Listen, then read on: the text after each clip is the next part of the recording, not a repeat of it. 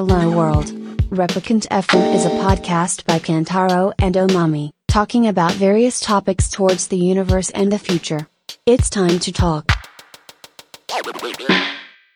なんか、ちらっとインスタで見たけど、うんなんか交流会そうそうそうそうみたい。のあったよね。アスリート交流会っていうのを、うん。まあ、知り合いのスポーツメディアをやってる方がいて、ほうほうその方が開催してくれてう、んで、まあ、毎回呼んでもらってるんだけど、うん。うん。いろんな業界のトップのアスリートの人たち。うんまあ、どっちかというとマイナー競技を盛り上げていきましょうみたいな会に近かったんだけど、それがもうどんどんどんどん広がってきてて、うんで、まあ、うちで見てたフットサルの選手だったりとかうん。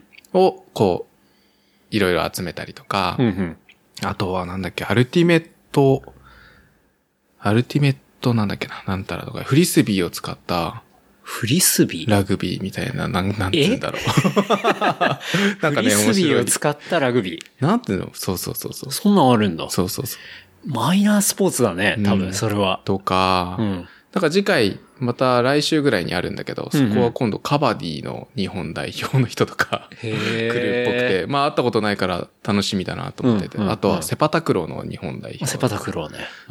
セパタクロー日本代表がたまたま俺の高校の先輩で、へえ。2個上の。ほう。もともと知ってて、あ、そうなんだ。そうでまたそこで再会するっていう。へえ、面白いね。そうそうそう、結構面白いつながりがまたあって、で、まあそういうアスリート交流会っていうので、まあ、いろんな地位を高めていく活動をしていきましょうみたいなの。うん。で、やっぱりマイナースポーツってね、どうやって盛り上げたらいいかわかんないし、うん結局ちっちゃい業界内で話を進めてることが多くて、うん。なんで知ってもらえないんだろうみたいな。はい。あ、じゃあ割と、その、うんもっと知ってもらいたいっていう共通の悩みはみんな抱えてる回だったりするんだ。ううん。ん。で、そういうのをこう広めていくにはっていうのをみんなで話し合ったりとか。なるほどね。まあでも結局まあ飲み会な感じだけどね、ワイワイやって。で、慰め合ってるみたいな感じは確かにあるけど。なるほどうね。ん。うんでもなんか、そう話してたりしたら結構アイディアが出てきたりはするんじゃないの？そうだね。だからけ、うん今は、あの、いろんなその、マイナースポーツのうん。競技者同士が応援に行ったりとか、うん。それを発信してみて、うん。競技者内で、うん。あの、違うスポーツも面白いんだよ。見に行ってみようよっていうのを発信してみようかっていうのとか、あとはその競技をやってみようとか、みんなに知ってもらおうみたいな。ちっちゃいところがいっぱい集まってくれば大きくなっていくんじゃないのかな、みたいな。確かに。なんか、マイナースポーツ連合みたいな。そうそうそうそう。イメージはそんな感じ。だから、そのアルティメットみたいのとか、うんあとフェンシングの子もいたかな、日本代表の子とか、へえ。若い子で。フェンシングはでもだいぶ、あの、太田選手うんそうですね。太田選手がすごいのおかげ頑張っててでね。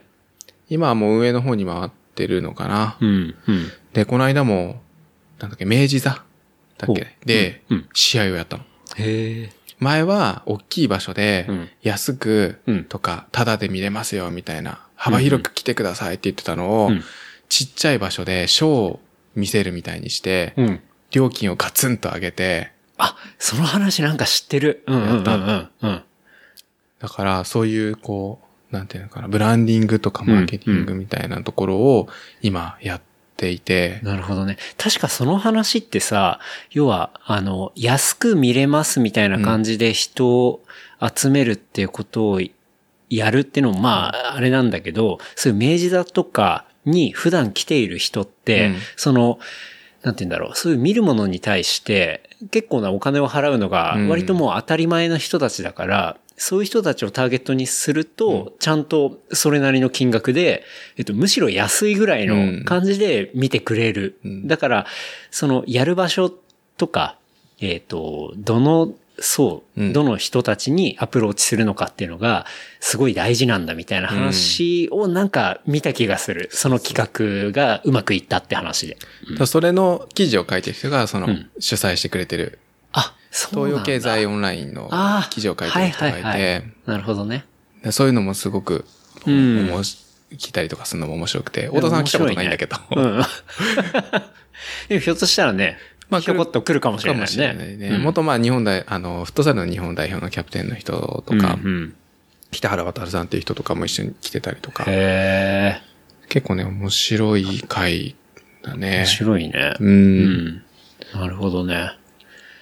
なんか、それは、ユウはでも、あれでしょ？要は、マイナー競技を別に、今自分でやってるわけではないじゃない。だけど、なんか、まあそのつながりでみたいな。まあ一応トレーナーをやってるっ。ていうのと、あの、その人が実は親戚なの。ああ、マジで？そう。東洋経済の。うちのそ嫁方は、嫁うんのいとこの旦那さんなの。嫁のいとこの旦那さん。はいはいはい。で、初めて会った時はまだそういうことをあんまりやっていなかったんだけど、うん。あのーだんだんとそういうスポーツライターとして、なんかやっていきたいっていうので、うんうんまあ全然別に違う仕事は持ってるんだけど、うんスポーツライターを別、副業として今やっていて。で、僕のここに来てる人たちの取材をしたいとか、はいろいろ話を聞かせてほしいとかっていうのから、だんだんとこう密接になって。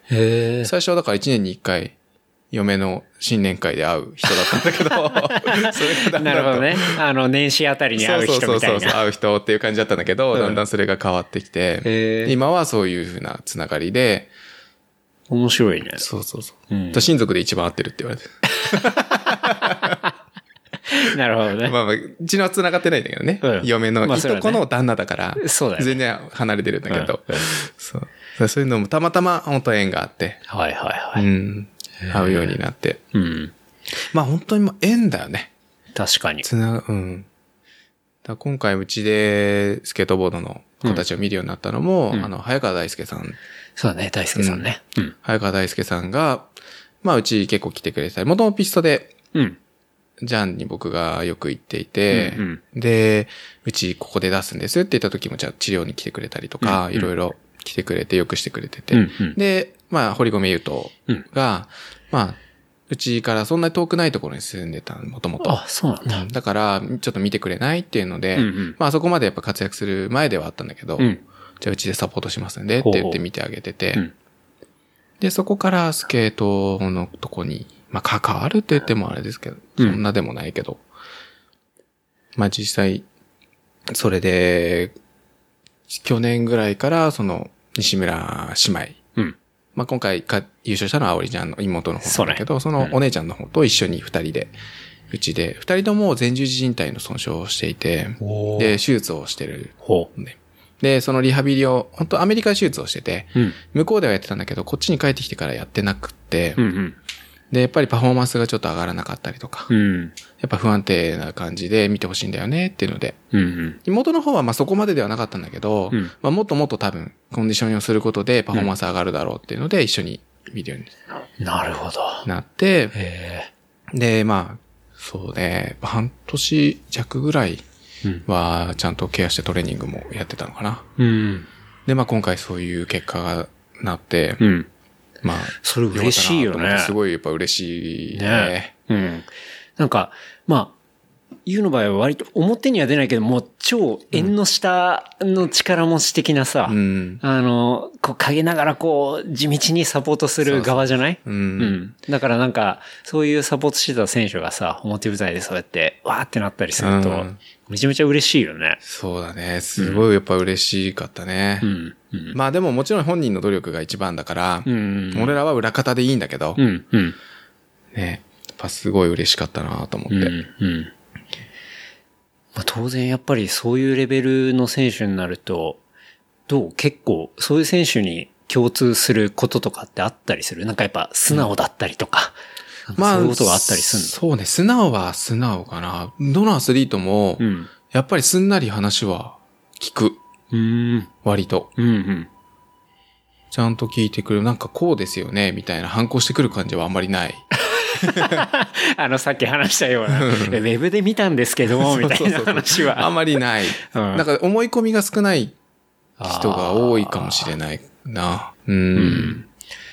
まあそういうのは結構上達のなのかな？わかんない大事なけど。ことなのかもな。みんななんかすごい素直に話を聞いて。まあ内心どう思ってるのかわからないけど、うん。言ってることはすごく素直に聞いてくれる人が多い気がする。うーん。あとはもう単純に体の使い方がめちゃくちゃう上手くなっていくのが早い。ああ、やっぱそこはあるんだ。最初はね、悪くて、うんあ、ここが原因だねってなるんだけど、うん。こうだよって言った瞬間にもうすぐ使えるようになってて、ほ早い、やっぱトップアスリートは。う。ん。やっぱその体って動かすためにやっぱ神経のうんうん伝達がすごく重要で、うん脳からの指令が正しく伝わってるかどうかっていうのがやっぱ大事で、それが伝わってるから上手に。そうだよね。競技ができるうんだからうまくちゃんと指令を出してコントロールできてるってことだよね。そうそうだから競技だけではなくて、そういう体の使い方がこうだよって言っても、すぐにその指令が行くようになるってうんいうか、そうするとやっぱり怪我もしにくくなるし、うん。うん。トレーニング効率も上がってくるし、なるほどね。まあそういうのは確かに共通してる感じはするかな。うん。うん。まあ、そこはやっぱり才能だったりするのかね。でもそれは本当才能あって、うんこれ運動関係なく、うん。全然運動してないのに体が全然悪くならない人って、うんすごい才能があると思う。その人ってちゃんと体の動き見ると、うんめちゃくちゃいい動きしてたりとか、へえ。で、ちょっとおかしいなってなっても、うんこうですよって言うと、もうすぐできたりするのね。うん全然運動してない人でも。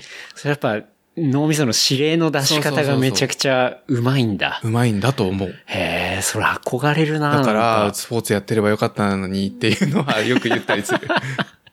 あやっぱじゃあ、ちっちゃい頃にやってるっていうのは、その指令の出し方が、やっぱりうまくなる上手になるつなことがるのかな？が。多いかな。うんまあ、特に、あのー今、育成年代の話で言うと、うん10歳から12歳ぐらいがゴールデンエイジとかってよく言われてて、うんそういう神経発達が一番起こりやすくなるのかな、確10か。歳から12歳。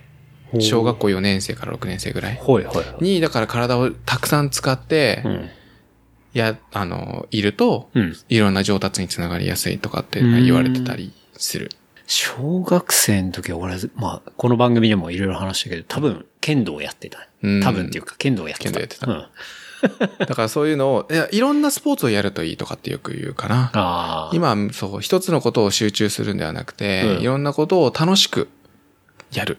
っていうのが体をたくさん動かすっていうのはうんうん、すごく大事っていうふうにう言ん。ってる。で実際競技的にやるのは中学生以降とかでいいみたいで、うん。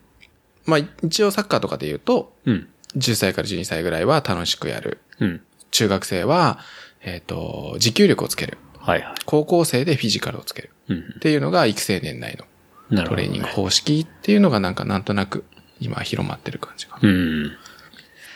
そこの体の使い方のうまさって、じゃあその小学生の時にやってなかったら、結構厳しいもんなの？後からはつかないのかな？でも正直つきにくい。あ、つきにくいんだ。にくい。へえ。うん。だから大人になってからこのスポーツ始めたって言っても、うん子供の頃からやってた人と比べ全然違うでしょ雰囲気。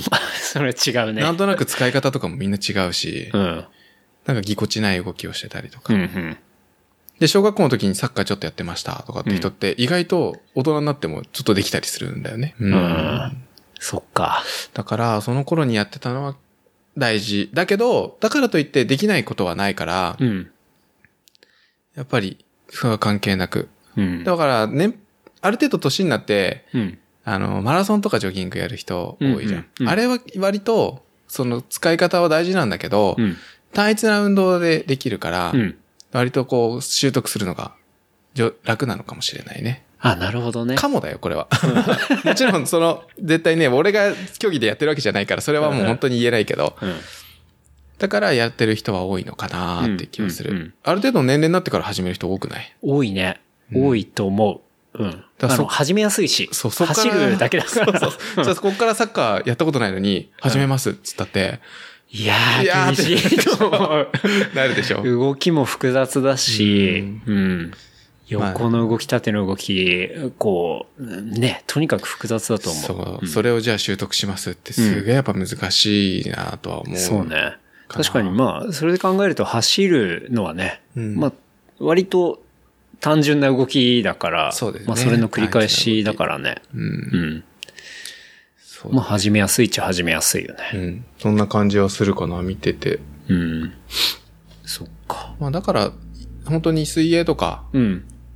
ランとかうん。がいいのかな。自転車とかもそうだけど、うんうんうんいいのかなって気はするけど。まあ、この年齢からっていうか、30オーバーとか、うんまあ、それぐらいから始めるのに結構適してるといえば適してるかもね。そのランニングだったりとか、うん。単純な運動そうだね、単純っていうカテゴリーが。うん。うん。っていう感じなのかな。複合運動ではないから。うんうん。そうね。うん。でも逆に言うと怪我しやすいんだよね。単純運動の人って。あ、そうなの？うん。なんか複合運動ってこう、いっぱい体を動かすから、いろんな方向に。うん。だからいろんな筋肉がついてきたりとか、うんまあもちろんコンディショニングが必要なんだけど、うん。マラソンしてる人が一番いろんなとこ痛めてくるような気がする。へえ。多分、最初のズレはちょっとなの。悪い使い方とかって。うんうんでも、それをずっと同じ動きをしていくでしょ。確かに。だから、どんどんどんどんその幅が広がってくるんだ。広がってくるのかなーって。うんうん複合運動の場合は同じことを繰り返すわけじゃないから、そうだよね。ちょっと違うってなっても、まあうんそんなに影響なく使えてたりすることも多い。その動きばっかりはやんないからねうん。だから膝痛くなったりとか、うん。ああ。股関節が痛くなったりとかしてる人は多いんじゃないかな。だなおさらまあ、だからコンディショニングで最初のズレをまずそもそもなく減らす。そうね。そう、なくす減らすっていうことに注力した方がいいのかなと思う。うんうんうんねうん。うん。もうずれてってずれてって本当にひどいとこまでずれると、戻すのすっごい大変だから。そうだよね。うん。どうしようもなくなっちゃうし、そもそも体動かなくなっちゃったら、ね、その運動もできないし、みたいなね。そうそうそうそう。ね、本当大変だね、その辺は。だからちゃんとケアはね、した方がいいかなと思うけど。うん、うん。その、コンディショニングの特性的に、うん。結構まあ、定期的に来るっていうところが、まあ結構大事っていう話あったけど、うんなんだろう。うーん、こう、ビジネス的に、うん。サブスクリプションモデルじゃないけど、例えばネットフリックスとかって、うんこう月額いくらで見放題とかうんあるじゃない。で、まあジムとかもさ、うん月額これは払ったら、まあ、うん当然行き放題みたいなのあったりするじゃない。うんなんか割とそういうモデルと相性いいのかななんて。個人的に思ったりするんだけど、そういうことは考えたりとか、なんかやったりとかは知ってたりするの？実は今年1月になってからうん始めたの。あマジで？今年1月って今月じゃん。本当 めちゃめちゃタイムリー。俺別にそれ知っててこの話題振ったわけじゃないんだけど。だいぶ、まあ、始めたんだけど、あ、そうなんだ。うん。一応、あの、うちはジムとしての役割があるから、うんうん。そういうホグレルっていう運動器具の、うん。まあ、定額利用料うんうん。と、あの、エルビオっていううん。EMS を使った体幹のインナーマッスルトレーニングができる。EMS っていうのは？えっ、と、電気を使ったトレーニングみたいな。シックスパッドって最近よく出てる。うんあれの、まあ、医療器具だと思ってもらえれば。まあ、まあ、この言い方もあれだけど、シックスパッド。シックスパッドがどうなのか俺わかんないんだけどね。まあ、う。うんん、性能的には、うん。本当に、お、おもちゃ。シックスパッドはね。でも、ちゃんとそれの医療器具レベルのものがあるってこと。そう、うんそれを使う、それをもう使い放題。はい。プラス、月に4回分の施術ほう。とトレーニングはい。が含まれていますっていう、あそれを3ヶ月のうんうん。集中改善コースみたいなへのを作った。え。へえ。いいね。うん。作って、うんけど、まあまだ全然走らせてないから、うんうん。まあなんともだけどね。なるほどまあ。そういうのも本当に直したいっていう人であれば、うん。いいのかなとは。もう本当に最近忙しくて、うん1日労働時間が14時間ぐらい あ、その話いく？言っちゃう、もう超ブラックな話。1ああ日14時間ぐらい。ゆうくんのイメージって、マジ休んでないイメージがうん、すごいあって。そうだうんね。なんか、この収録をお願いするときも、ゆうくん果たして休みあるのかなみたいな。っていうのが前提にあったから、どのタイミングでできるかなっていうのは結構大丈夫かなと思ったりもしたんだけど、まあ、とにかく働いてるよね。そうだね。年末も休み2ヶ月くらいは休みなかったね。ゼロ。休みゼロ。マジで働いてるよね。まあ結局経営者でもあるから、うん。ね、個人でやってるといろいろな事務作業だったりとか、うんまあこうう院の中を変えたりとか、はいはい。あとはそういう業者と会ったりとかっていうのも、うん。全部自分でやらなければいけないから、うんうんうん。そうするのは業務中にはやっぱ基本できないうんうん。から、そうなると休みの日に行ってやらなきゃいけないとか、うん。なってくると、まあほとんど休めなくなっちゃう。なるほどね。かな、うん。でもね、休まなきゃダメ。と思うけどね休まなきゃダメだね。うん。これね、去年、一昨年か。うん足首を骨折したの。見た。骨折してたよね。そう。うんその頃でももう会ってないよね、多分。その頃ぐらいか合ってないと思う。ら。おとつ、おととしうんの夏に足首を骨折したの。はい。で、その頃って今よりももっとひどい状況で、うん。もう毎日12時ぐらいまで、いろいろな作業をしてて、そうだよね。え、要は、その時はスタッフとかはいなかった。もう一人、午前中だけ一人来てもらってて、ほとんどいなかったのね。ということはもう本当にその施術だったり、こう、まあコンディショニングのうんものとかをやりつつ、終わった後に全部そういう、まあ言ったら雑用的なところから、細かいペーパーワークから全部自分でやんなきゃいけなかったってわけだ。任せる人もいないし、うん。で、その頃が、あのーやっぱり自分に自信がなくて、うん。安い料金でやってたりとかしてて、うん。パンパンに患者さんを入れないとは、い生活が成り立たないような状況だった。ほで、もうパンパンまで入れるから、う。うん。その雑務が後に残って、結局るわけないもん12時ぐらいまで残ってやってて、うん。で、のをほぼ毎日繰り返してる感じ。休みなく そう。で、休みの日に結局その残りをやりに来る。はい。で、また月曜日からスタートする。うん。その時はまた日曜日休みだったから、うん。で、土曜日、土曜日が6時までだったのかな。うん。うん。1時から6時までやって、うん雑務終わらして、もうそろそろ帰ろうって9時、10時ぐらいに帰って、で、もう残りを10、次の日日曜日に来てやるっていうのをもう、その当時ずっと繰り返して、うんで、そこに、勉強会の資料作りとかっていうのがいろいろあって、ほう。12時で家に帰った後、資料を作って、うんで、2時ぐらいとかまでかけてやって、はい。で、朝また7時前に起きて、仕事に来てうんっていうのを繰り返してた時に、サッカーの試合が、一応ずっと現役でサッカーやってて、うん。うん。で、サッカーの試合が午前中にあって、うん。で、いろいろな、なんか、助っ人みたいので呼ばれた、しあの、フットサルの大会があって、うんで、サッカーの試合をフルでやった後、うんフットサルの大会に行った。マジで。すごいね。で、もうずーっと寝てない状況で体がやっぱもうおかしくな、くたくたになってて、うん。ちゃんと働かない状況。それももうね、7月か。うん。で、すっごく暑い日だったはいはいで、体もすごい消耗してる時に、うん。でも、あの、楽にやっていいからみたいな、楽なやつだったのね。女の子とかもいるようなミックスの大会で、で逆にそれが良くなくて、うん。ダラダラやってたら、足首思いっきりひねっちゃって骨折したっていう。だもう休んでないのと、いろいろなことをやりすぎたっていうので、うん。で、やっぱ休み、それは辛い休みを取らなきゃいけないっていうのをすごく実感して、うん。そこで気づいたんだ。そう、もうやり方を変えないと、うんもう多分俺死んじゃうなと思って。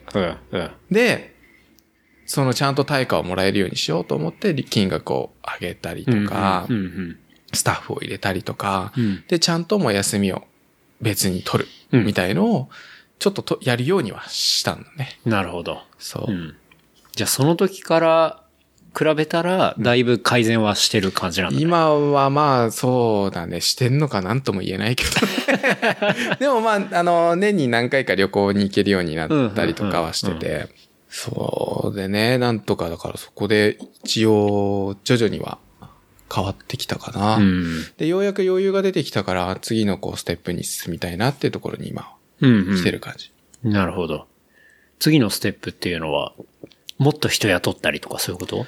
今度、その、コンディショニングジムっていうのをうん、独立して店舗を作りたいと思っていて。おおここではなくてってことね治療、今は治療院とジムの併設。うんだから、どっちかっていうと治療がメインなんだけど、うんうんうんそれをコンディショニングのトレーニングを専門にしたジムを作りたいな。おおいいね。うん。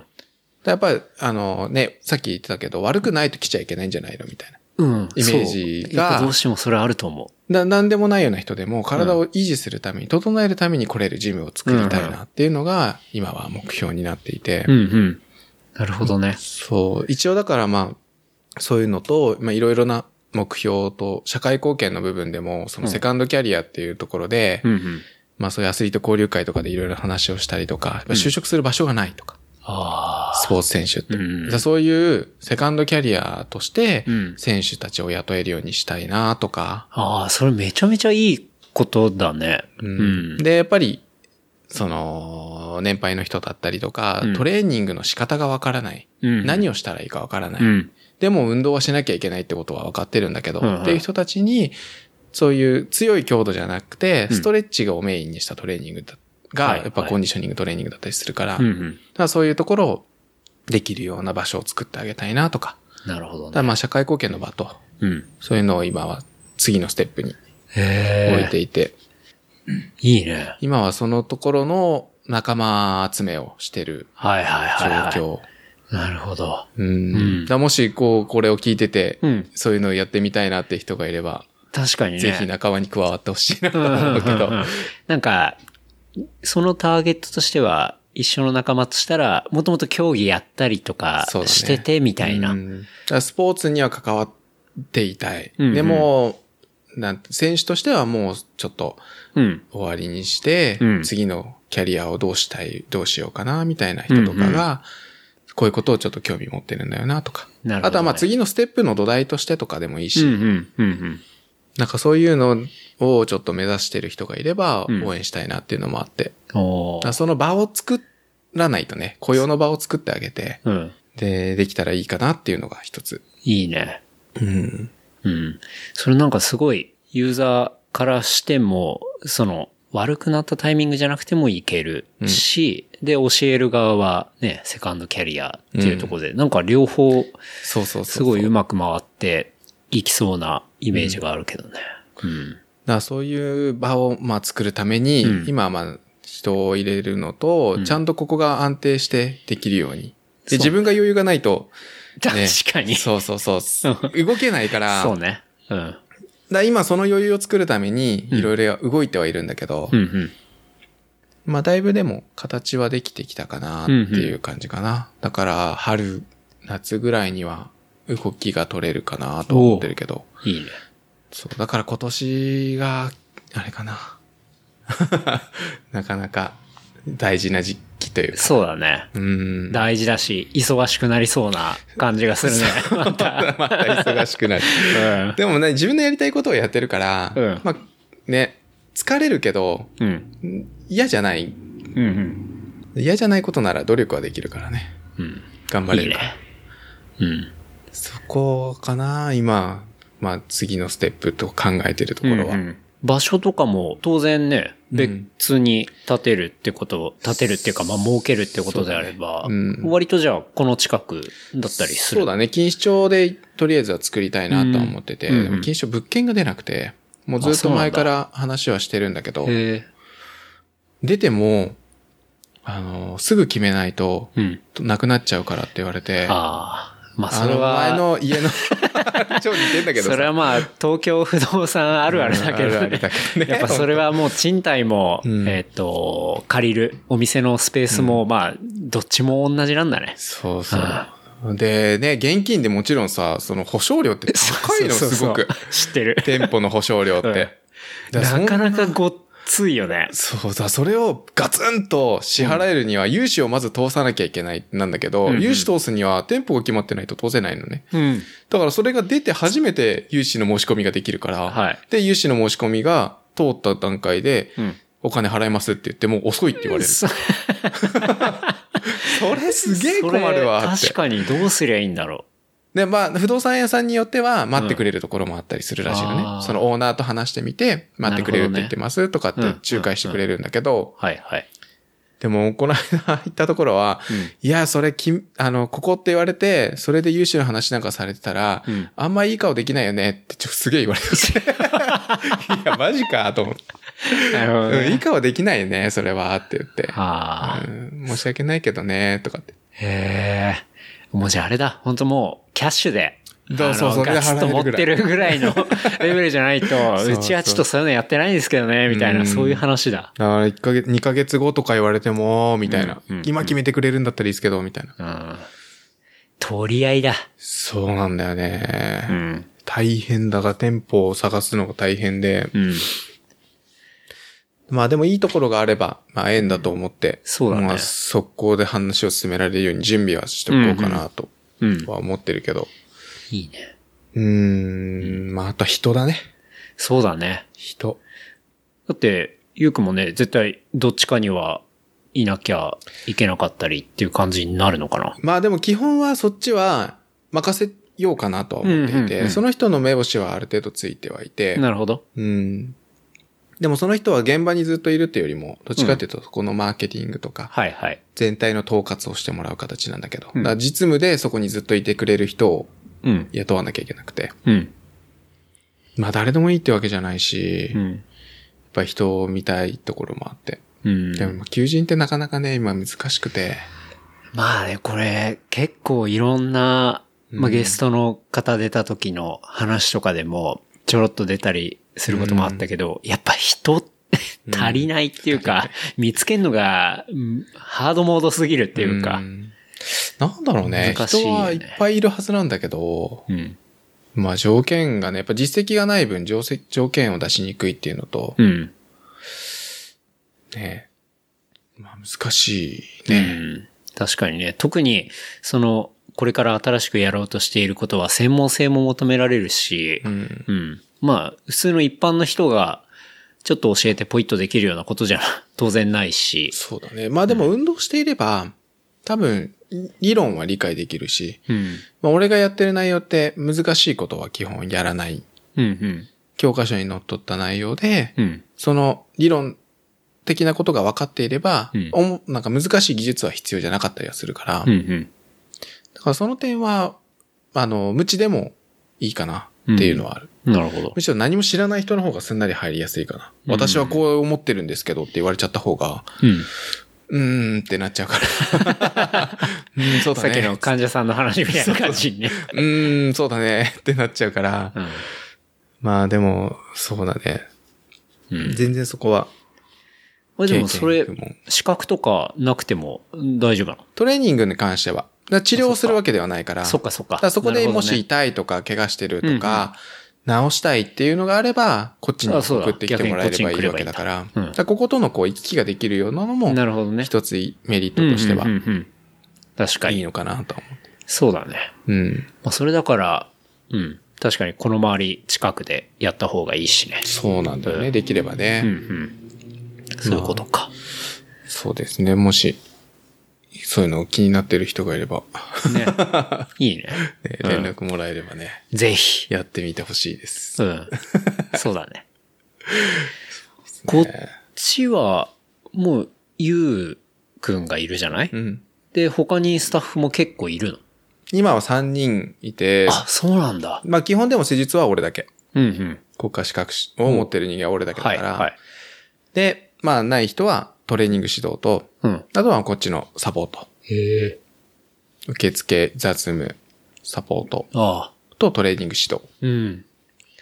増えたね。なんか俺が知ってる時には、ね、もう、ワンオペな 感そうそうそうじだったからね。さっきもちょっと出たけど。うんそうですね。ね。ワンオペが今や3人スタッフも増えて。うーん、まあまあ、まだまだ、だよね。まだまだ。まだまだ。いやでもなんか、そんなスタッフの話で、結構前のツイートかもしんないけど、うん。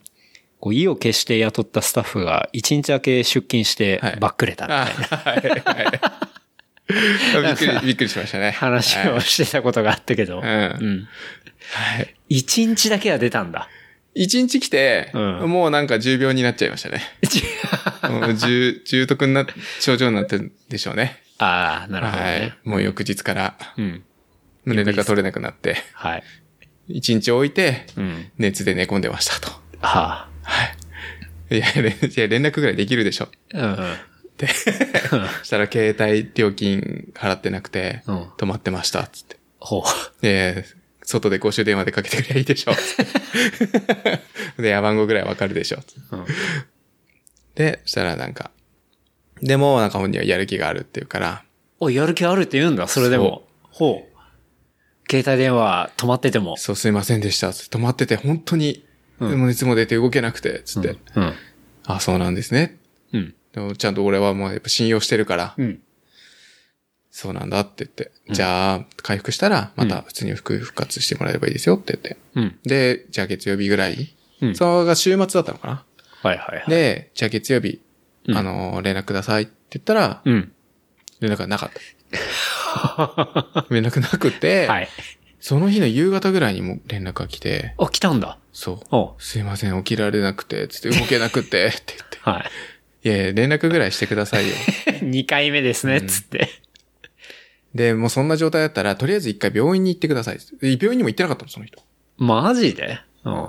病院に行って、病院とりあえず火曜日うんで行ってくださいって言って、で、行ったら、なんか、原因不明の、うん。なんか、不症状で、みたいな。なるほど。風邪だろうとは言われたんですけど、とかって言って。うん。でも、でも5日ぐらい熱下がってないんでしょつって。で、まあじゃあとりあえず、体の調子を見て、じゃあ復帰しましょうってなって、うん。で、2日間連絡がなかった。ほ2日間連絡なくて、で、うんこっちがどうですか？って言ったら、3日目に熱は下がったんですけど、なんか、めまいと吐き気がすごくて、立ち上がれないんですって言って。う。うん。で、じゃあもう一回病院行っても、行った、行ったんですか？って言ったら行ってないって言うから、じゃあ明日また行ってくださいって 何のやりとりそれ？もう。優しいな。うん、で、もうこれ金曜日ぐらいで、うん。で、土日挟んで、じゃあ月曜日、じゃあ調子が良ければ戻りましょう。ほって言って月曜日、う。うん。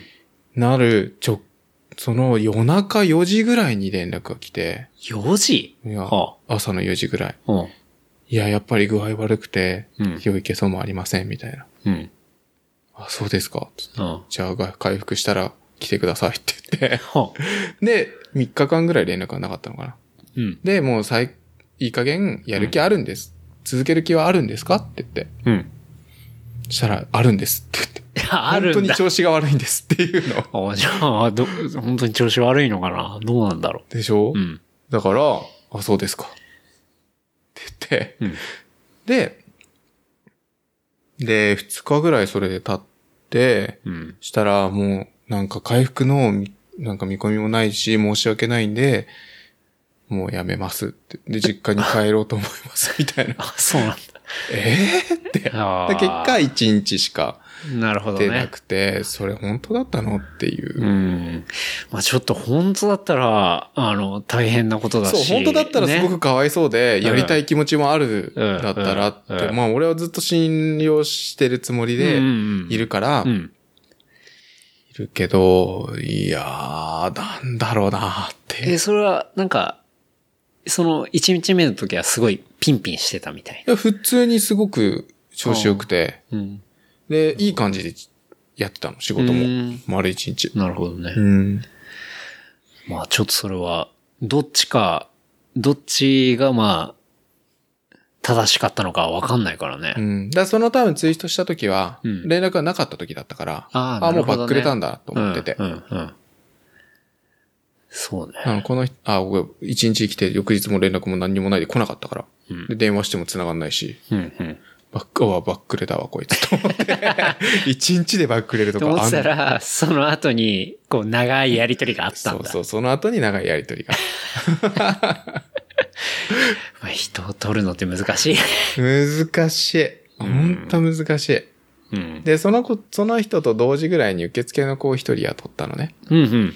で、その子も2ヶ月ぐらい働いたら、うん。先生、あの、辞めたいと思って、とかって言ってほ、うあじゃあいつまでできんの？そしたら、できれば今日で、とかって。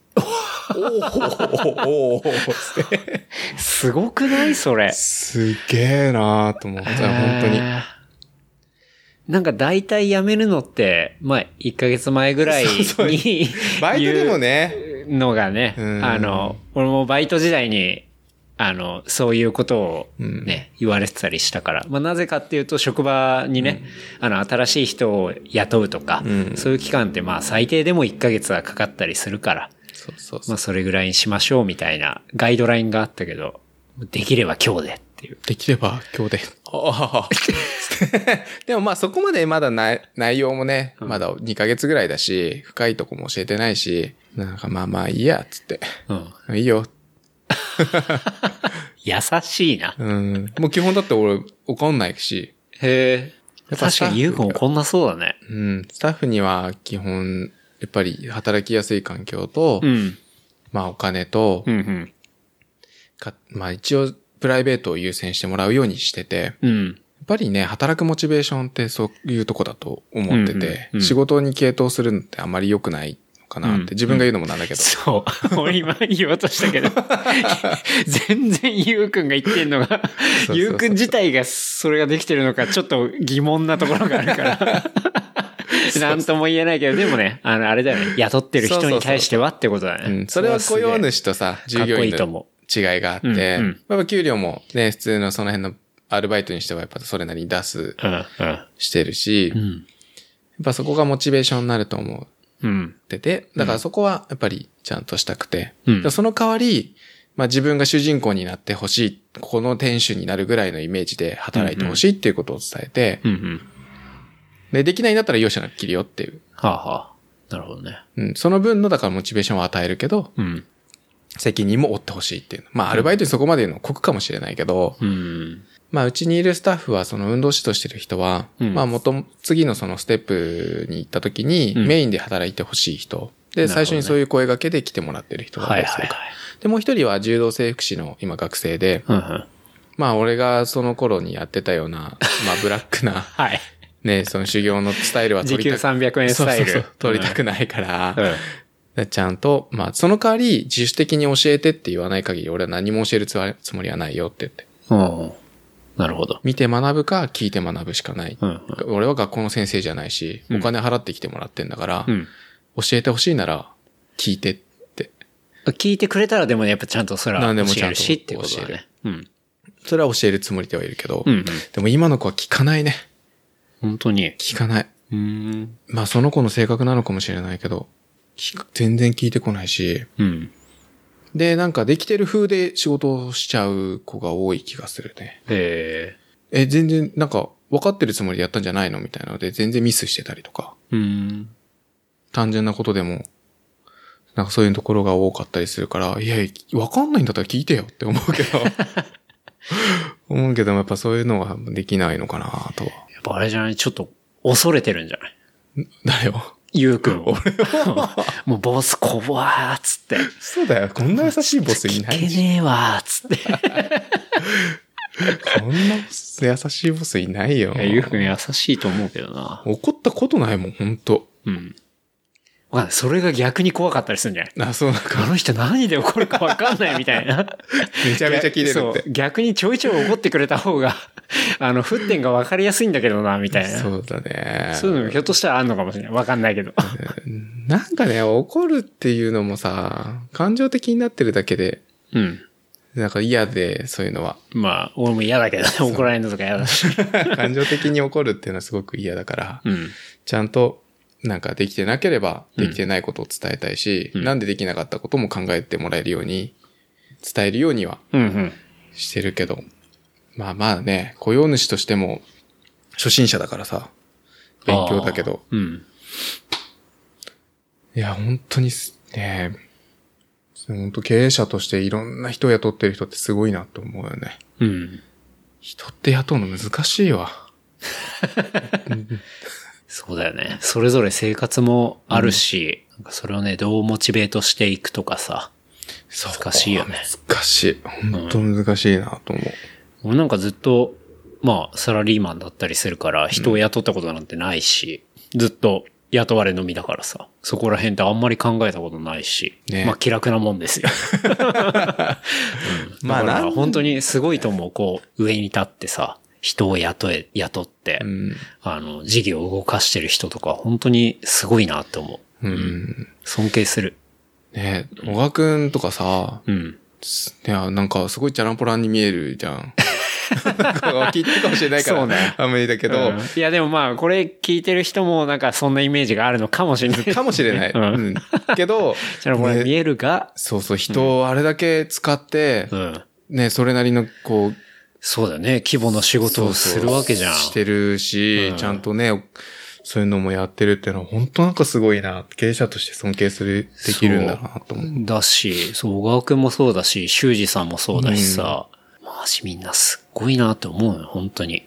だから今までそういう感覚が全然ない状態でみんなに会ってるって、で、うんその頃こういっぱい話してた内容って、うん。まあ本当クソつまんない内容しか俺喋れてないし、で今、こういう考えの時に、うんもうちょっと深い話ができたらもっと面白いことでき、話せるのかなとか、ああ。思うこともあるけど、うん。まあでもね、時間がないな、本当最近。その話に戻る。うんうん。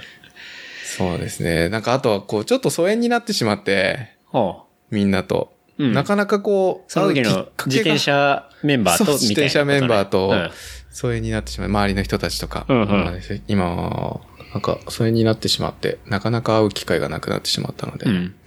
いやでも、あれじゃない？みんなこれ聞いたら、ちょっと久々に飲みたいなとか絶対思うと思うけどね。ねうん。ぜひ、10時以降とか、平日、よければ、遅っ 1時ぐらいとかでよければ。11時始まりの飲み会とかって、どの業界だよって話だけど。うん、行ってほしいな、あと日曜日。日曜日ねう。んうん日曜の方が飲みやすかったりするんだね。そうだね。うん。そうなよ。で、まあまあ、ちょっとここ、私事な、あれなんですけど、3月に子供が生まれるよお、マジで？マジで？おめでとうございます。直接はへ報告してない方たちにはちょっとちゃんと言おうと思ってたんだけど、うんまあううん。俺がこういう状況で、うん。なかなか会える人もいなくて、うか。直接言いたいなと思ってたけど、言えないことも多くて、うんうん。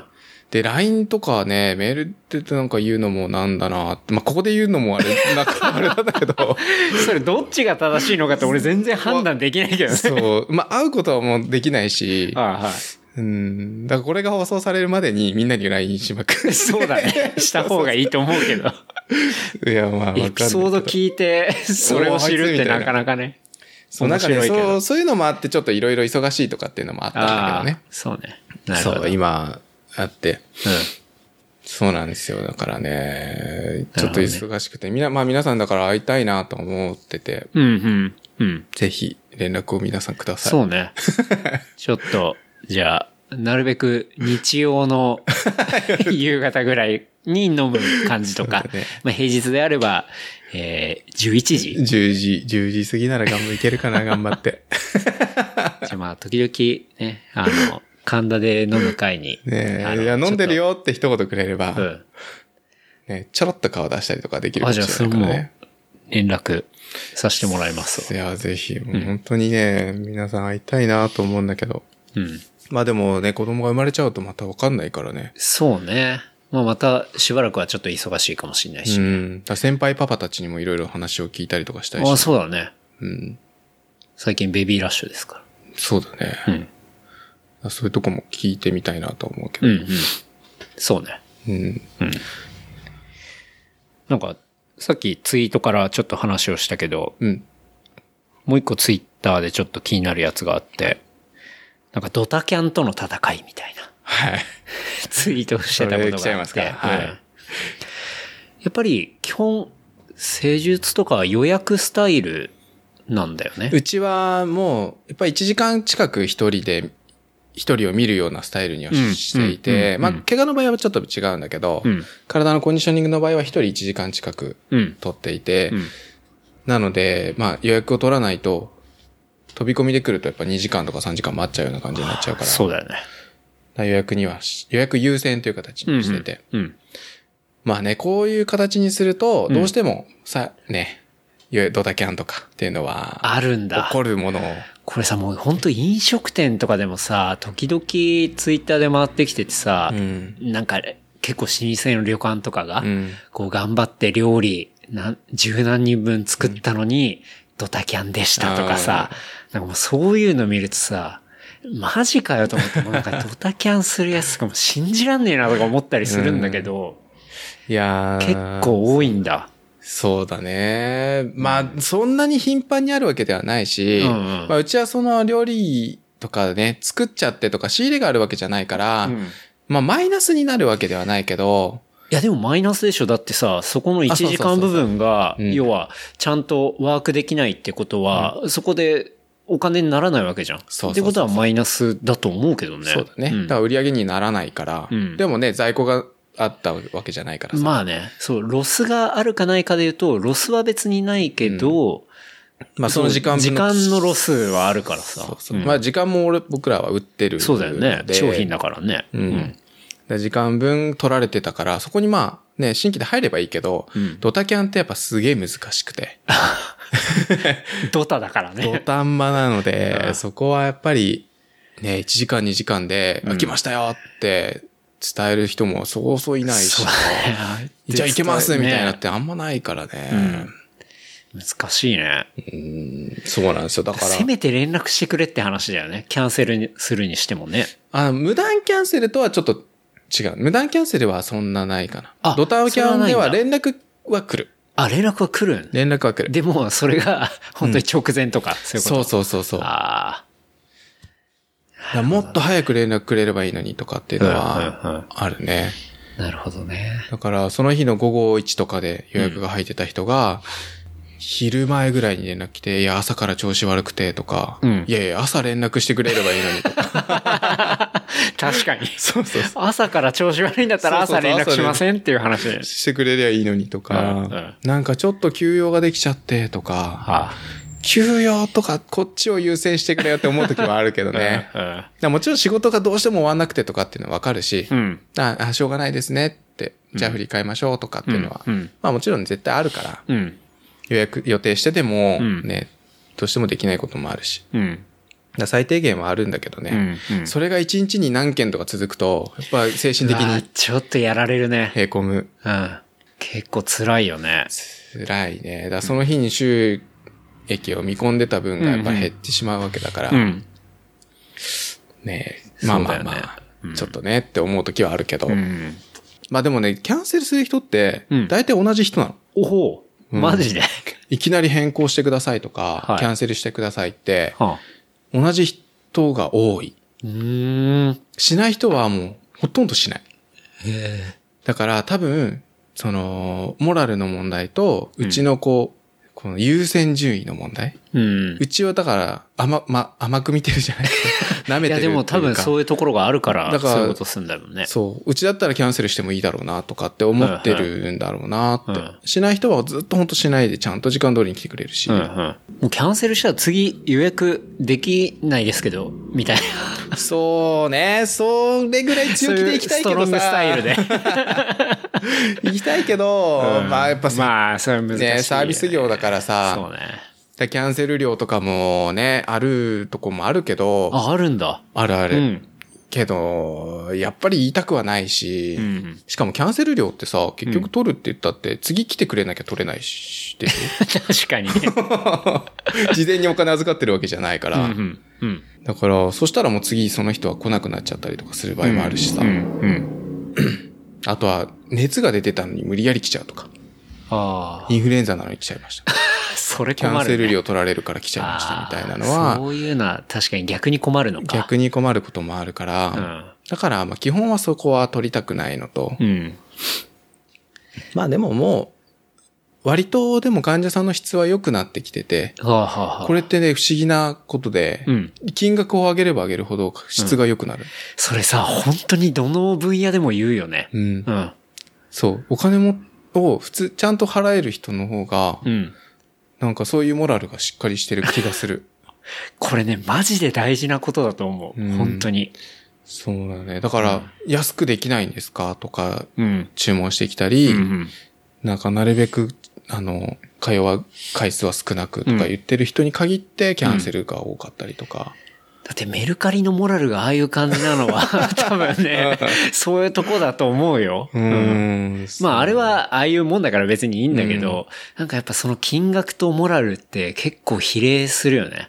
多分綺麗に正比例すると思うな。うん。まあね、そこだからすげえ難しいんだけど、だからこう金額をちょっとずつ上げていってるんだけど、うんうんうんそうするとだんだんとやっぱキャンセルする人が少なくなってる気がする。うん前の方がもっとキャンセルされてた。なるほどね。うん。じゃあそれはいい傾向だよね。お客さんの質も上がっていって、ねで、それに対する対価もパワーで考えたらさ、あの、見入りも当然ね、うん多くなるわけだし、金額を上げてたらさ、そうだね。まあいいスパイラルに入るわけなんだけどね。うん、良くなってるかな。だからそういうとこも減ってる気がするけど。うん。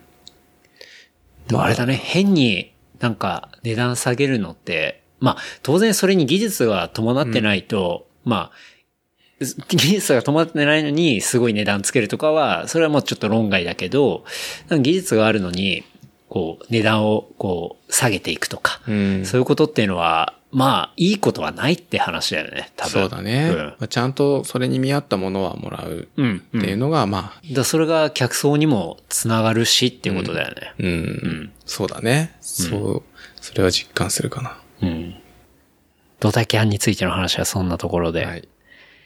あとちょっと聞きたかったのが、メニューを見てて、あの、気になったんだけど、交通事故診療が無料ってどういうこと？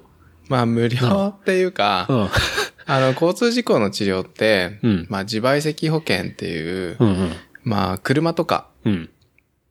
はみんな入らなきゃいけない保険があって、で、ある程度は、そこでの保険のない範囲内で、うん。あのー治療が保証されてたりああ、するのなるほどね。だかうんら、まあ、自己負担がないことがありますよっていう。あ、そういうことか。そうそうそうそう。なるほどね。うん俺あんま交通事故ってあったことがないから、そう。なんか無料ってすげえなと思って。そうそう、ない方がいいけどね。うんただその保険会社が、まあ負担してくれるよっていうこと、全額をあ。そういうことね。うんなるほど。だからまあ結構交通事故の人とかも多い。まあまあ、ぼちぼちかな。うん。うん、今、そうね、交通事故って、まああんまり治療として美味しくないというか。治療として美味しくない。うん。そうすごくまあ難しい治療が多かったりもするので、そうなんだ。うん。やっぱりこう、その強い衝撃を受けることでうん起こる急性外傷だったりするから、うん。この痛みがすごく取れにくくなってたり、脳がその痛みの記憶を持っていたりすると、ほう。その反射でまた痛みが強くなってしまったりとかっていうのがすごく治るのが難しかったです。へ急性の炎症とかがあれば、その部分はちゃんと取っていくんだけど、うんうん。そっから先の治療がすごく難しかったりするから、うん。そう。で、その保険屋さんとのやりとりが結構めんどくさかったりとかして、そうなんだ。結構ね、保険屋さんもあんま払いたくないところもあったりしてちゃんとほ、まあそうだろうね。保証してくれるとこで、うんすごく真面目な人もいるんだけど、うん。中にはめちゃくちゃ横柄な担当の人とかは、うん。めすごい茶門つけてきたりとか。これいつまでかかるんですかみたいな。そう言われてもっていう感じなのとか。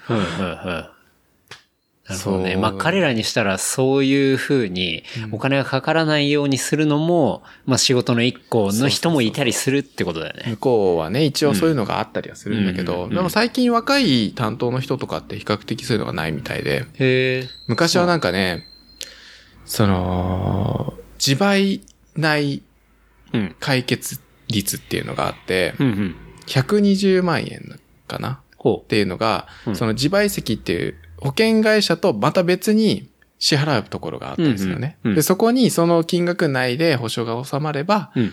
あの、か別に加盟してた、うん。任意保険で加盟したところは支払いが何もなく済むうんうん。から、そだねそうの120万内で収めるように、うんいかにできるかみたいなのが、昔はあったらしい。ほう。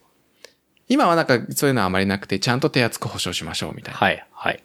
あったんだけど、うんそういう古い体質のうん担当の人に当たると、うん。すまあ、もうそろそろ終わりでいいんじゃないですか？とか、うんすごくちょくちょく、チクチクチクチク言ってきたりとか。連絡来るんだ。そうそうそう。なるほどね。うんもうその人からすると、もうそろそろ120万だから、みたいな。もうそうそう、もう終わりでいいんじゃないですか？うん。もうなんか、あの、向こうの人もいいって言ってるみたいなんですけど、みたいな患者さんとか、なんか釜かけてきたりとかして。ええ実際行ってないのに。やや患じゃ患者さんまだ痛いって言ってますし、所見的にも悪いと思うんですけど、ってうん、うん。あ、そうですか。っていうか、その担当の人別に見てないでしょってな。で、話だから、そう、だそう言ったっていう体で、うん。その、実際の患者さんにと話してみたら、そう言ってたみたいなことを言ってきたりとかするのね。へえ。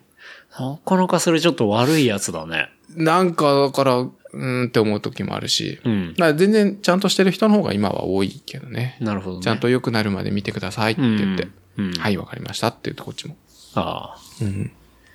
でちゃんと、うん、見るけどね、手厚くちゃんとやってあげるけど、結構じゃあ担当者によっては時々そういう人がいるって感じ。いる、いる、全然いる。うん。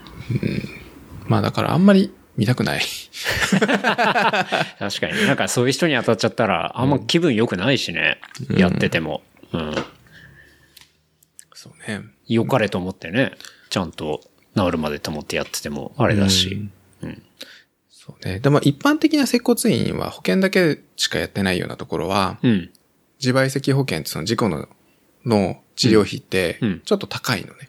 うん。だから、まあ、ちょっと美味しかったりするんだけど、はいはいうちは自由診療で もっと取ってるから、うん。その同じ内容はだできないから削ってうん。提供したりするんだけど、ああ、そういうことか。そう、トレーニングとかはまあ必要ないからうんう、ん急性解消だったりするかうんうんら、トレーニングとかは全部省いてうんやってはいるけど、うん。まあだったらその時間を普通の人に当てた方がいいなっていう。確かにね。そういうことだ。そうそうそう。うんまあでもね、やっぱり需要があるし、本当に困ってる人に対してはちゃんと見てあげたいっていうのがあるから、うん。ちゃんと見てあげるけどね。うん。じゃあちょっと時間もだいぶいろいろ話しましたが、うん。なんかあの、その、ゆうくんがやってるいろんな周りの話を聞けて、すごはいいもう知らない話ばっかだったんで、めちゃめちゃ面白かったんですけど。まだもっとね深いところはいっぱいあるので、あ、本当に？はい。僕が治す治療の理論とかうん。は、まあ、ぜひ来てもらえたら。そうだね。そこはね。細かいとこお話ししうんますし。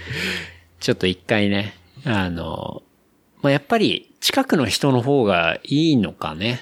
まあでも結構遠くから通われてる人とかも多かったりするの？全然遠くからも来ますね。大宮とかからも。大宮？週一とかで。埼玉じゃん。うん。うん。へえ、そうか来るし、大田区の方とか、あとは千葉とか、うんうん。もう稲毛の方とかから通ってくれる人もいるし。へえ。そっか。だからまあ、な、本当に直したいって思ってる人に、うん。まあ来てもらいたいっていうのは一番。うん。やっぱりこっちが本気を出すんだから、向こうも本気を出してくださいっていうのが、まあどうしてもね、ハードルが上がっちゃって、うん。なんとなくで行きたいのになっていう人も多いから、うんうん。なんか行きづらくなっちゃうところもあるけど、うんやっぱり本当に良くなってもらいたいっていうのが一番で、うん。だから通える方がいいんじゃないですかってのは、あの、遠い住所の人には必ず言う。なるほど。うん。うちはこういう理論でこういうふうに時間をかけてやるから、うんどうしても通ってもらわなきゃいけないうんんで、うん続けられないんであれば、うんどこか近くで他のそこを探してみてください。うん。うん。でもやっぱり日本の柔道整復師ってすごく優秀だし、うん。ちゃんとね、治療の技術を持ってる人も多かったりするから、うん。状態によってはそっちで見てもらった方がいいと思いますよっていうのは、進めてはいる。なるほどね。それがね、柔道整復師としての地位を高めるのもあると思うから、うんうんそうね。だ下手なところには行かないで、ちゃんと資格を持ってるところに行って、治療を受けてみてくださいとかっていうのを伝えたりはしてる。いいね。うん。まあ、その人が良くなるのが一番。うん。俺じゃなくてもいい。なるほどね。うんうん。いや、でもそれは、あれだね、本当に患者さんファーストっていうか、うん。そういうところを、やっぱり、広く考えているから、うん。そういうことが言えるんだと思うしね。そうだね。うんまあ結局ね、良くしてあげたっていうことが自分に返ってくることがすごく多いうん。気がする。うんうん。やっぱ良くしてあげて信頼をね、うん。そこで取れると、うん。やっぱ自分に返ってくることも多いし。うんうん。で、良くして、した人っていうのはやっぱ紹介してくれたりとか、うんうんうん。実際じこっちのね、実益になることも多かったりするし、うんまあそのためにやってるわけではないけど、うん。ね、良くなりました先生ありがとうございますっていうね、うん。僕らの仕事ってお金もらってありがとうって言われる仕事、うんうん。基本あんまりないじゃないですか。うん。うん。ね、お金もらって先生ありがとうございましたってうん。言ってくれるから、うんそれはすごくやっぱ嬉しいことで、うん。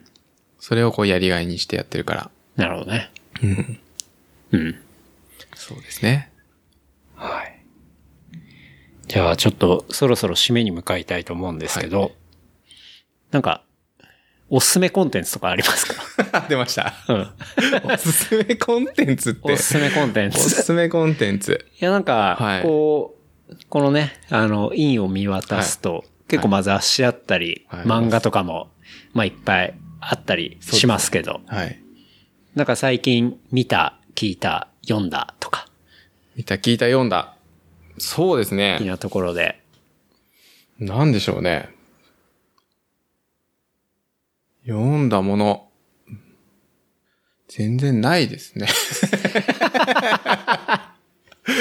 ないですね。読む時間がないんですよね。うち漫画いっぱいあるんだけど、うん。自分全然読めてないんだよね、今。あ、そうなの？俺なんか、置いてある、ま、漫画もいっぱいあるしさ。うん、まあでももともとすごく好きで、漫画は。うん。漫画すごく好きで、うんこれ今置いてあるの倍ぐらいうちにもあるんだけど、うん。でもまあ集めるのも好きで置いてはいるけど、最近忙しすぎて、もう最新刊とか置いてはいるけど、自分では全然読めてあ、ない。読んでない。そう。なるほどね。だね、本当に本とかも、そう、いいよって言われて、うんそう、買ったりしたものもあるんだけど、そのまんまになってる。積んどくだ。そう。積んどく状態だ本当に良くないなと思うんだけど。なるほどね。なんかすごい、こう、ちょっと技術っぽい本が置いてあったりとかね、そうですまあいろいろね。しますけど。あ、一つあったかな。読んでないですけど。勝利の呼吸法っていう、勝利の呼吸法。はい。うん。えっ、と、横隔膜の使い方ほをスーパーアスリートと赤ちゃんに学ぼうというう、これがアスレチックトレーナー AT っていうさっきう。はいはいはい、はい。話したうん。トレーナーの方が書いてるやつで、うんまあ呼吸を使って、まあ運動能力を高めていきましょうとか。話で、まあ見てもらうと、あ、見えないけど、ここまでしか読んでないので、えーっと、今、しおりが挟んである本の位置はですね、えーまあ、3%ぐらいかな。全体の本で言ったら。で。全然読んでないじゃないかっていうね。はい。そうなんですけど。でも、まあ、全部読んでないんですけど、僕の理論としても、うん。呼吸ってすごく大事で、ほで、体幹のインナーマッスルでうん、すごく重要な筋肉が4つあって、ほうこれの中に横隔膜っていうのが含まれるんですね。まあ、横隔膜、うん腹横筋っていうお腹をベルト状に包む筋肉。と、あと、多裂筋っていう腰の両脇にあるうんインナーマッスル。あと、骨盤底筋って言って、うん骨盤底筋群ですね。うん骨盤を、あの、内臓をハンモック状に支えるう。はいはいはい。この4つが、あの、インナーマッスルですごく重要で、でうん横隔膜をトレーニングすることで、まあ、うん体幹をしっかり安定させることができて、ほう。これはまあ腰腰痛であったりとか、肩こりであったりとか、うん運動能力の面に関してもすごく重要だったりする。うんうん。まあ読んでないんですけど、まあ多分そういうこと書かれてるんじゃないかなと。やばい。想像で本の紹介とか初めて聞いた。いどうでしょう？や、でもなんか、そういうことなのかな。あそうそうそうで、呼吸、呼吸が要はひいては、そういはいうコアの部分に、うん。あの、まあ、効いてくるっていうか、まあ、そこを鍛えるっていうのが一番ベースで大事なんだみたいなことが書かれている本なのではないだろうか。っていう。想像の。やばいね。えっとはい。僕でも呼吸ってすごく大事で、うんうん。あのー、僕治療の過程、あの、第一段階に神経の調整をしましょうっていうのを神経の調整。はい。自律神経と言われる神経の調整で、うんうん交感神経と副交感神経の2種類があって、あるねうん交感神経は体を活発にしたりとか、ま防御作用をしたりとかするうんうん神経だったりして、体をこわばらせることが多い。うん。で、副交感神経はリラックスしてうん、体を治そうとしたりとか、まあ内臓の機能を高めたりとか、うん。まあいろいろな作用があったりするんですけど、まあ呼吸に関しても、こう、あの、胸式呼吸と言われる胸、胸郭で使う呼吸方法ってうん、割と交感神経を刺激しやすくて、体を活発にしやすい。うん。で、どうしても体のこわばりやうん緊張を作りやすくなってしまう呼吸方法で、割と現代の人ってこの呼吸法をしてる人が多い。うん。お腹で呼吸ができてないんですね。うんで、お腹で呼吸をしようとすると、お腹を膨らませるってことは横隔膜を下げる呼吸。で、まあ、胸式呼吸って胸郭、胸をむ無理やり開開くので、うん横隔膜を使わないで、こっちの胸の筋肉だったりとか、うん。うん。肋骨周辺の筋肉を使って胸をこう広げて呼吸をしていること。で、横隔膜はあまり使えてないことが多いですね。うんうん。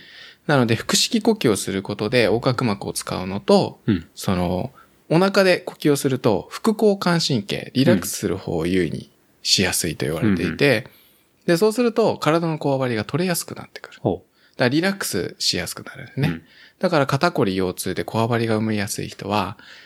そういう呼吸をする。吸からみたいな。そう、呼吸法をすると、うん。体がリラックスできて、筋肉が緩みやすくなる状態なるほど。作れるっていうのがほあるんですね。う。なるほどね。だから呼吸の訓練っていうのはすごく大事だうんったりする。うん。うん。な勝利の呼吸法、どうでしょう？皆さん読んでみて。ちょっと 僕も読んでいます。はい。読んでみますって話で。す確かに。でもそれ聞いたらなんか、そういう、こう、tips とかいろいろ書いてあったりするのかなみたいなね。うん。確かに、呼吸ね。そうなんです。大事っすね。面白いと思います。うん。はい。それ、なんで買おうと思ったの？これはまあ、あの、もともと僕と一緒に勉強してる、うんまあ、一個上の先生がいて、うんうんで、まあ僕がこういうことをコンディショニングっていうのをやってるんですよっていうのにすごく共感してくれて、うんうんで、その中でその先生はももうすごく本を読む先生で、うん。はい、はい。で、これすごく良かったよって紹介してくれて、へえ、そうなんだ。うんレコメンドってことだ。そうですね。うんまあその辺でこう、読ん、読んでみようかなと思ったところで止まってます。ちょっとねゆうくんにも、あの、そういう余裕ができてね。そうね読み終わるといいかななんて思うけどね。いやー、何年かかるかわかんないですけどね。多いかか、年は言い過ぎ。いや、でも本当に、うん今漫画一冊もうん1ヶ月かかっちゃうの、読むのに。マジで？時間がないから単行、本でしょ？そおうう。寝る前にうん何ページか読むともう眠くなっちゃってそのまま閉じて寝るっていうのを ずっと繰り返してるの、最近は。あだからね、あの新刊が進まない進まない。買いに行くだけ。あ。進まないね。進まない。そうね。それぐらいですかね。うんおすすめコンテンツ。あと、動的ストレッチ。動的ストレッチ。はい。動的ストレッチ。動きの中でやるストレッチ方法なんですが、うん。皆さんがよく知るストレッチは静的ストレッチと言われる、ゆっくり伸ばすストレッチ方法。ほ今は前、運動の概念結構変わってきてて、う。うん。で、ウォーミングアップには、静的ストレッチってゆっくり伸ばすのはあまり適さないと、うん最近はされていてあ、それなんかちょっと聞いたことがある。うん。で、まあ、ゆっくり伸ばしすぎてしまうと、筋肉が緩みすぎてしまって、うん。あの、収縮力を出しにくくなってしまう。能力を発揮しづらくなるっていうふうに言われてなてる、ほど。で、動的ストレッチの場合はうん、筋肉よりも割と関節に近い部分、腱や人体関節法って言われる、そちらの方に筋肉、あの、刺激が入りやすくなってうん、関節の動きを広くする。うんうん。あとは、筋肉の伸長反射っていう、うんあの、引き伸ばされるとちぎれないように縮む反射があるんですね。うんうんその反射を利用して、筋肉の収縮力を高めたりとか、ほっていうのをやるストレッチの方法を動的ストレッチとう。うんうん。言って、あの、前田健太さんっていう、今の大リーグはい。で野球の選手がこう腕回したりとか、うんうんぐるぐるやったり、あれがまあ動的ストレッチの一種。なんですけどなるほどね。はい。それはまあうちは機械を使ってそういうのをやって、うんうん一般の人にも使いやすいようにはしてるんですね。うん。で、そういうのも、あの、動的ストレッチっていうのも、まコンテンツと言ってもあれですけど、うん。やってみると面白いんじゃないかななるほどね。と思います。うんはい。ちょっと、その、本では、勝利の呼吸法っていう、まあ、本があ,、はいあり。であとは、その、まあおすすめコンテンツっていうかトレーニング？というか、まあ、ストレッチの方法として、動的ストレッチっていうのを、ちょっと見たりして、はい。やってみるのいいんじゃないかなっていう感じですかね。はい。ありがとうございますかね。うん。じゃあ、最後、告知。告知告知。まあ告知っていうか、まあ告知はあれですよね。も接骨院、はい、やってます。太平二丁目接骨院 T2 コンディショニング。うんはい。う、太平二丁目接骨院で、あの、検索したらですね、はい。あの、接骨院の場所とか、あの、やってることとか、あとは T2 コンディショニングも出てくるのかな？と思います。うん僕はその辺なんかよくわかってないんで。委員長。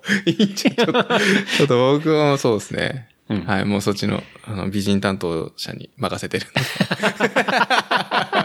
そうね。はい。もうこの辺はちょっと、ちょっとわかんないまあ、です。ちょっと見つけてね、はいあの、ショーノートにも貼っておきますので、はい。ちょっとぜひチェックしていただければという感じですかね。はい。うん。はい。ありがとうございます。はいじゃあちょっと、事務連絡させていただきます。えー番組の感想フィードバックは、えーハッシュタグ、レプリカント FM、ハッシュタグ、レプリカント FM、またお便りとかはですね、えーレプリカント FM、アットマーク、gmail.com までいただければと思います。あと、話した内容、トピックスまとめた、えー、ショーノートは、レプリカント .fm、レプリカント .fm にアクセスいただくと見ることできますので、えー、ぜひチェックしてみてください。はい。という感じですかね。はい。はい。最後ラジオっぽい。そうね。はい。まあ、結構あれでしょ勤務中もラジオははい、聞いてるってことでもうラジオヘビーリスナーなので。そうだね。まあ、作業しながらだそうったりですね。するもんね。まあさすがに、あの、レプリカント FM は、あの、流せないですけど。まあね、あの、急に、あの、R18 みたいな話がそうそうそう飛び出してきたりするからね。まあさすがにちょっとね。お店ではなかなか難しいかもしれないけどねそうですね。難しいですけどね。はい。まあでも、すごい聞いていただいてたってことなんで、はい、聞いてました。嬉しい限りです。はい。じゃあ、そんなところですかね。はい。なんか、言い残したこととか、あります？はい。えー、特にないです。特にね。はい、大丈夫です。OK です。はい。じゃあ、今日は、えー太平二丁目接骨院、院長の大竹優さん、ありがとうございました。はい、ありがとうございました。また、お話ししましょはい。う。飲みましょう。はい。はい。よろしくお願いします。はい。はいそれではまた来週。